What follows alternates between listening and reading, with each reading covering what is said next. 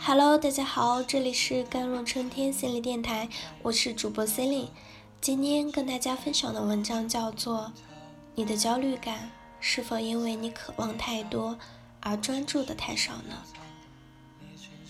焦虑只是一个来到你空间的小孩，他来不是为了摧毁你或者是伤害你，而是要把你叫醒。他只是需要被认可。被拥抱，被允许进入这一刻。当你感到焦虑时，不要装作不焦虑，因为这会为养你的焦虑额外的又增一层。你越想逃离的事物，偏偏总是缠绕着你。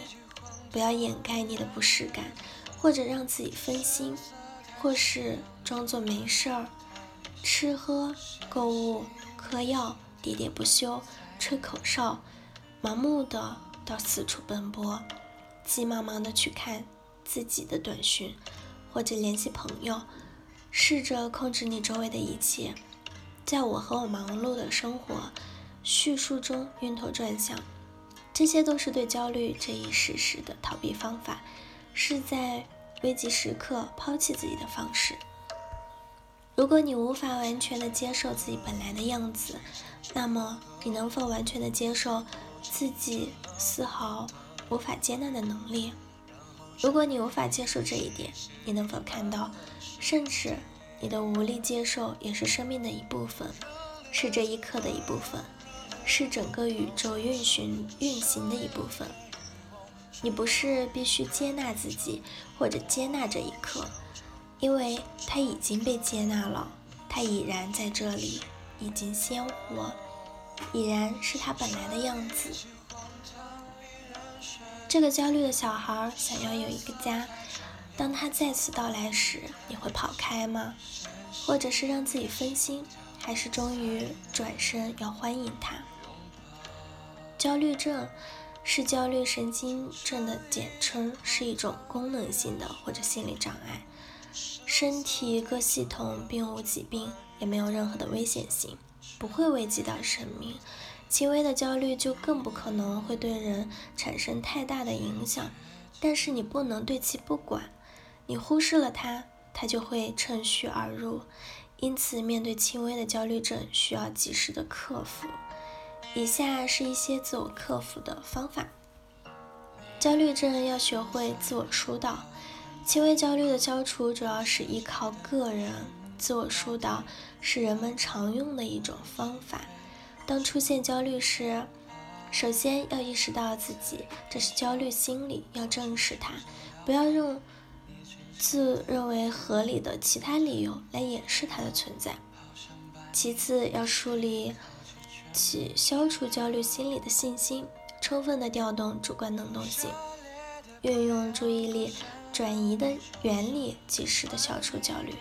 当你的注意力转移到新的事物上去时，心理上产生的新的体验，有可能就追逐和取代焦虑心理。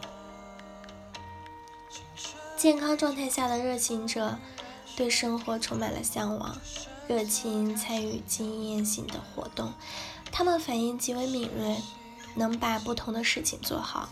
相对而言，更容易取得成绩。第七型人兴趣的广泛，对精神性的东西充满了敬畏。如果能力不足，频繁接触不同事物，只会让他们更容易的迷失自我，变得更加的随心所欲。他们渴望快乐和满足，渴望多样化与阅历的丰富，享受生活的乐趣，所以不给自己设限。不知该什么时候结束，但另一方面，由于不善于处理焦虑感，他们尝试去控制而飘忽不定，更容易在高消费生活中沉迷于酒色，逃离自我。他们想要逃避焦虑，却总是焦虑；想要获得满足，却永远处于饥饿的状态。他们缺乏的。恰恰不是敬礼，而是以人为导向的深刻内省。这种生活方式让他们经验消化能力渐渐的丧失，而在他们心里更感兴趣的是精力的数量，比如说，认识了多少人，看了几本书，去了几场电影院。因为你只是单纯的刷任务，所以你很难升级。你填补的只是时间，而并非内心。你越刷，只会让你越空虚、越焦虑。越经历越焦虑，是第七型人最深刻的写照。他们通过与外界互动，转移内心痛苦，摆脱空虚。可未意识到焦虑的根本原因是由于内心的荒芜与贫瘠，就仿佛屋子缺了顶梁柱，家庭缺了父亲，在风雨中总显得摇摇欲坠。越是焦虑，他们越是追逐，疯狂地将周围消耗殆尽。我朋友常说，生活很苦。可我心想，在看一电影的时候，你在想其他；在工作的时候，你在想下班该吃什么。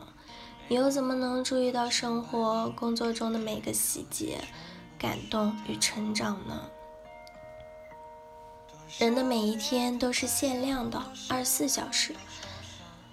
生活本不苦，苦的是你欲望太多而能专注的太少。人生需要断舍离，欲望越少。意味着越少，那你专注的就越多。渐渐的，你会发现，越是专注，越是享受。好了，以上就是今天的节目内容了。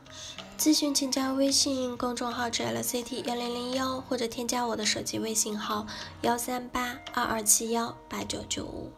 我是 c e l i n e 我们下期节目再见。